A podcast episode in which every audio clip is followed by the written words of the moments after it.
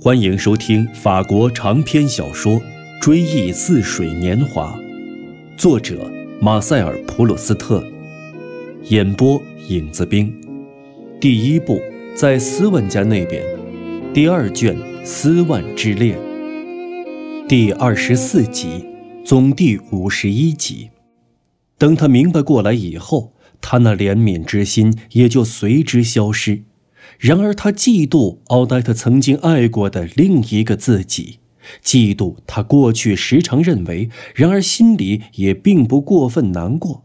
奥黛特也许在爱着的那些人们，因为他心中关于爱的空泛的概念，其实其中并没有爱情，已经由充满着爱情的菊花和花瓣和金屋餐厅信纸上的铅头取而代之了。他的痛苦之情愈来愈强烈，他抬手擦一擦前额，把单片眼镜摘下，擦拭擦拭镜片。毫无疑问，如果他这会儿能够看到他自己的话，他会把他刚才像是摘下一个讨厌的念头那样摘下的单片眼镜，像是擦拭掉烦恼那样用手绢擦拭那蒙上水汽的镜片的单片眼镜，补充到他刚才。加以区别的那一系列单片眼镜行列中去的，在小提琴声中，你如果看不到乐器的话，你就不能把所听到的声音跟乐器的形象联系起来，而乐器的形象是能改变乐器的音色的，有着跟次女低音一样的声音，使人产生有一位女歌唱家来参加这个音乐会的幻觉。你抬起眼来，却只见到那精致的、跟中国珠宝盒一样的琴身，而且有时还能听到美人鸟迷人的歌声，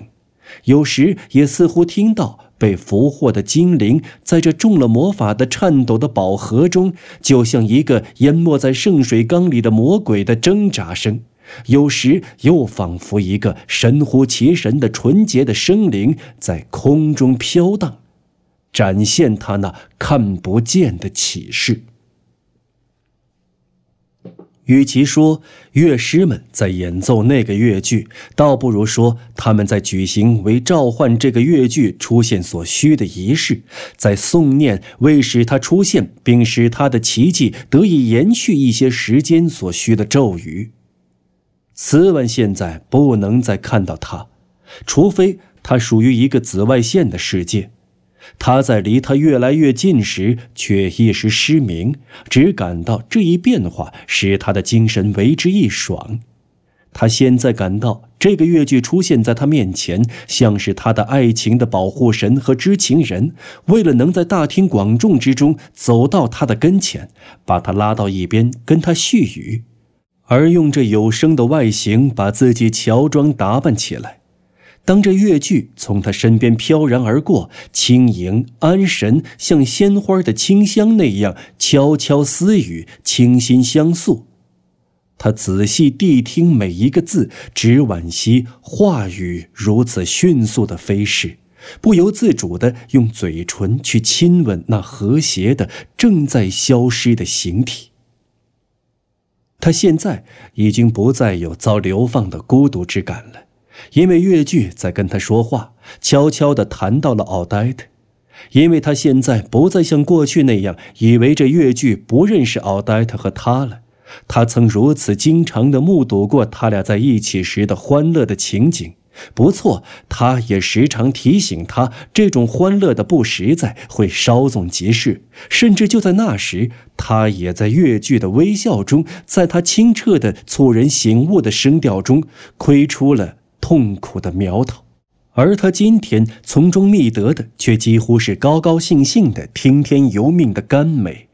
当年这越剧曾跟他谈起过悲伤的事，他自己虽未被波及，只见到越剧带着微笑，把他们在他曲折湍急的急流中冲泻而下。而现在这些悲伤的事，却是他自己亲自尝过的了，而且没有希望得以摆脱。这越剧仿佛也像当年说到他的幸福时一样，对他说：“这有什么关系？这算不了什么。”斯万心里第一次浮现对这位反德伊，对这位本身多半也曾尝过苦涩滋味的、从不相识的崇高的兄长的怜悯与柔情。他度过了怎样的一生？他是从怎样的痛苦中汲取了神般的力量，汲取了无穷的威力来创作的？当这小越剧对他谈起的痛苦的虚妄时，斯万体味到这真言的甘美。但就在片刻以前，当他从把他的爱情看作是无关紧要的闲事的那些不相干的人的脸上窥出这种意思的时候，他却觉得这条真言难以容忍。那是因为那个小越剧与此相反，不管他对心灵的这些状态的短暂意识表示了什么见解，他从中所看到的却跟这些人不一样，并不是没有实际生活那么严肃的东西，相反，却是远远高出于生活的东西，是唯一值得表现的东西。这个小越剧试图模仿。试图再创造的是内心哀伤的魅力，而且要再现这种魅力的精髓。除了亲身感受这种魅力的人以外，任何别的人都认为它是不能传达，也是毫无价值的。这个小越剧却把它的精髓抓住了，把它化为可以看见的东西。它使得他的听众只要多少有点音乐细胞，承认这种魅力的价值，尝到它的神奇的甘美。然而日后在他们身畔看到的每一个特定的爱情当中，他们却又看不到这种魅力了。当然，这小乐剧把这种魅力编组起来的形式是不能化为逻辑的推理的。但一年多以来，对音乐的爱好向他揭示了他心灵中的许多宝贵财富，至少在一段时间之内，在他身上生根发芽。斯万从此就把音乐的主旨看成是真实的思想，是另一个世界、另一种类型的思想，蒙着黑影、不为人所知、智力所不能窥透的思想。然而，这些思想依然是完全可以相互区别、各有不同的价值与意义。自从他在维尔迪兰家那次晚会上请人把那乐句再奏一遍以后，他竭力想弄清这乐句是怎样像一股清香、一次搂抱那样迷惑他、缠绕他的。他终于意识到了那个收缩了的冷冰冰的甘美之感，得知于组成这乐句的那五个间距很小，而其中两个又不断重复的音符。可事实上，他不知道，他这番推理并不是从这小乐句本身得来，而是得知于在首次听到那个奏鸣曲的晚会上认识维尔迪兰夫妇以前。由于懒得动脑筋，而用来解释他所探索的音乐这个神秘实体的简单的标准，他也知道，在他回忆之中的钢琴的乐声就越发歪曲他观察与音乐有关的事物的观点，而且展现在音乐家面前的天地，并不是仅有七个音符的可怜的琴键，而是一个无限宽广的键盘。几乎还完全未为人所知，只是星星点点的散布着千千万万的表现温柔、激情、勇气和安谧的琴键。中间被层层从未被我们探索过的黑暗所阻隔，这些琴键彼此之间有天地之别，只为少数伟大的艺术家所发现。他们在我们心灵深处唤醒了跟他们发现的主题相应的情感，告诉我们在我们原以为空无一物的心灵这个未被探索、令人望而生畏的黑暗中，却蕴藏着何等丰富多彩的宝藏，而未为我们所知。范德伊就是这样的音乐家中的一个，他那个小乐句虽然为我们的理性设置了一层薄膜。但我们还是可以感到它如此充实、如此明确的内容，它又给这内容以如此新鲜、如此独特的力量。使得听众把乐句和凭智力获得的思想一视同仁地保存在心中。斯万每次想到这个乐句，就仿佛是想到了爱情观和幸福观，马上就能从中体会到它的特点，就如同一想起克莱夫公主和勒内这两个标题，就知道他们的特点一样。即使在他不想到这个小乐句的时候，他也跟一些无可替代的概念，例如光、声、凹凸、肉欲这些概念，处于同等地位，潜伏在他的心灵之中。而我们的内心世界之所以如此多姿多彩、绚丽斑斓，正是由于这些丰富的精神财富。假如我们一命归天，我们也许就将失去这些财富，他们也许会自行消失。但只要我们活着，我们就不可能不认识他们，正如我们不可能不认识一个具体的物体一样。也正如当我们的房间里点上了灯，虽然屋里的物体都变了样，对黑暗的回忆也已不复存在，我们却不可能怀疑灯光的存在一样。就这样，范德伊的这个越剧，正如特里斯坦的某个主题，它为我们表现了心灵的感受一样，也歌颂死亡，也体现了相当动人的人生景象。这个越剧的命运，日后是要跟我们的心灵的现实联系在一起的，它是我们心灵的最特殊又最各不相同的装饰物之一。也许只有虚无才是真实的东西，而我们的梦幻并不存在。然而那时，我们就会感到那些与我们的梦幻相关联而存在的乐句和概念也就不复存在了。我们终究会死去，但是我们手上有这些神奇的俘虏做人质，我们将在我们生存的机会丧失时继续存在下去。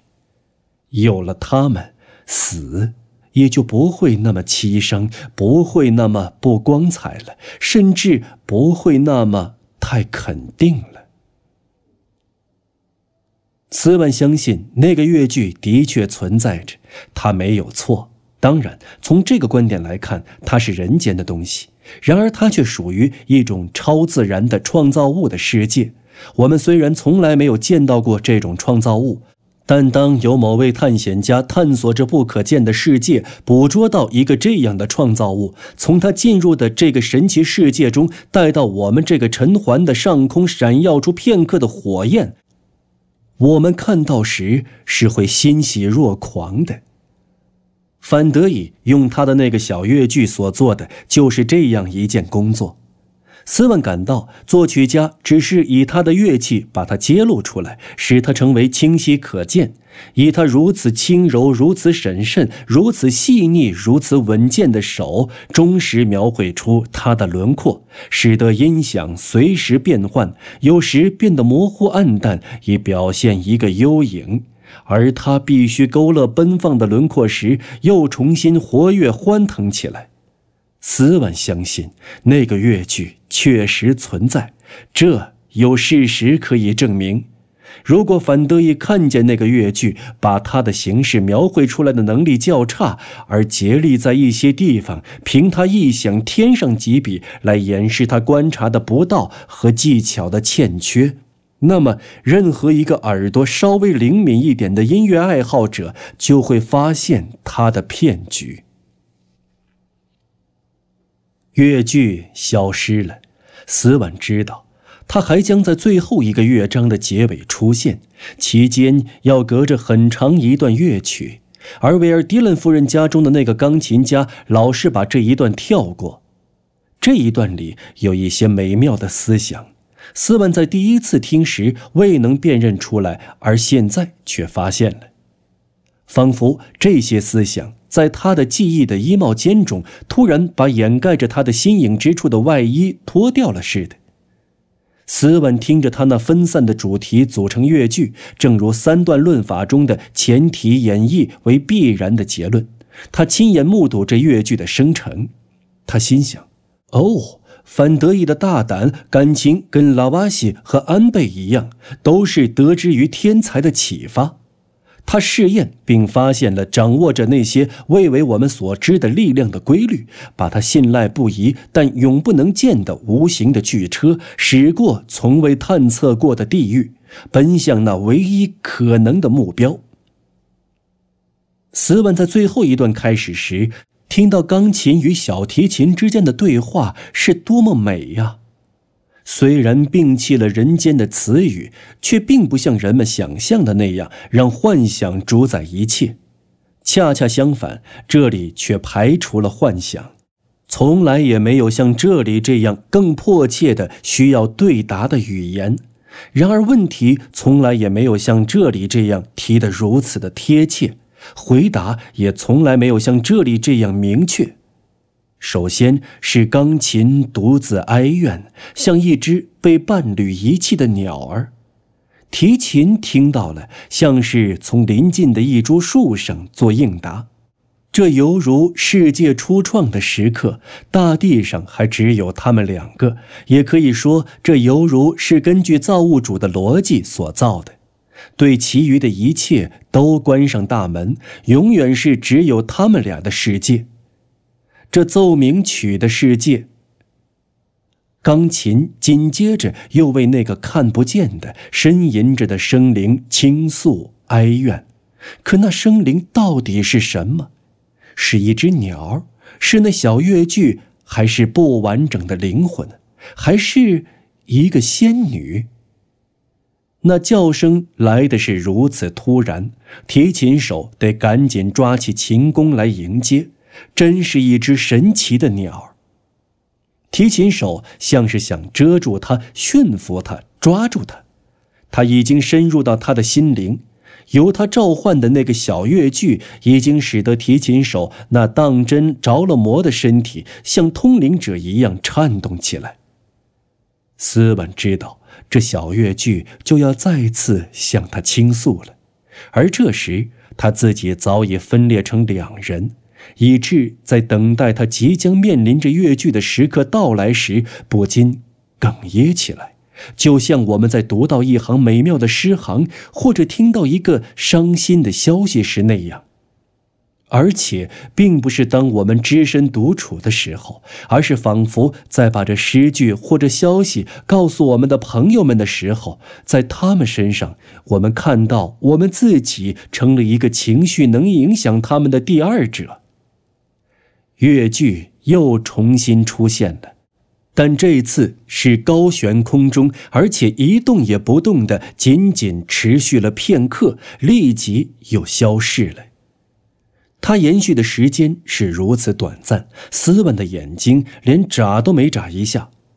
它还像一个完整充实的红色水泡那样悬着，又像一道彩虹。光泽逐渐减弱、暗淡，然后又升腾起来，在最后归于消失以前，大放前所未见的异彩。它原先还只露出两种色彩，现在又添上棱镜折射出的所有绚丽多彩的琴弦，奏出动人的曲调。斯文不敢动弹。他也希望别人也都像他那样安安静静，仿佛稍有动静就会破坏这随时都会消失的美妙、脆弱的、神乎其神的幻景。说真的，谁也不想开口。那一个不在场的人。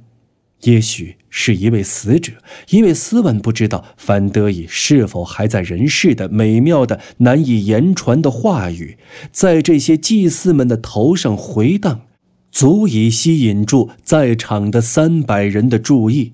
把这个召唤阴魂的月台化为举行神奇仪式的庄严的祭坛。就这样，当乐剧。终于结束，只剩下袅袅余音在随后取而代之的旋律中回荡时，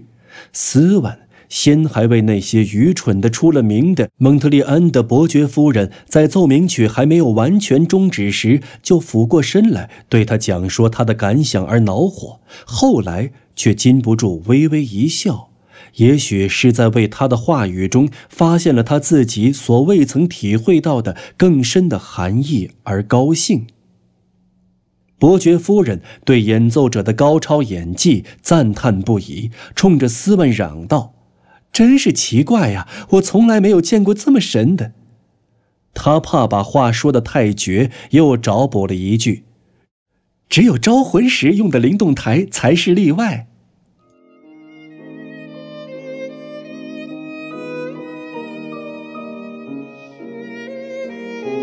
朋友们，本期节目播讲完毕，感谢您的收听，我们下期节目再见。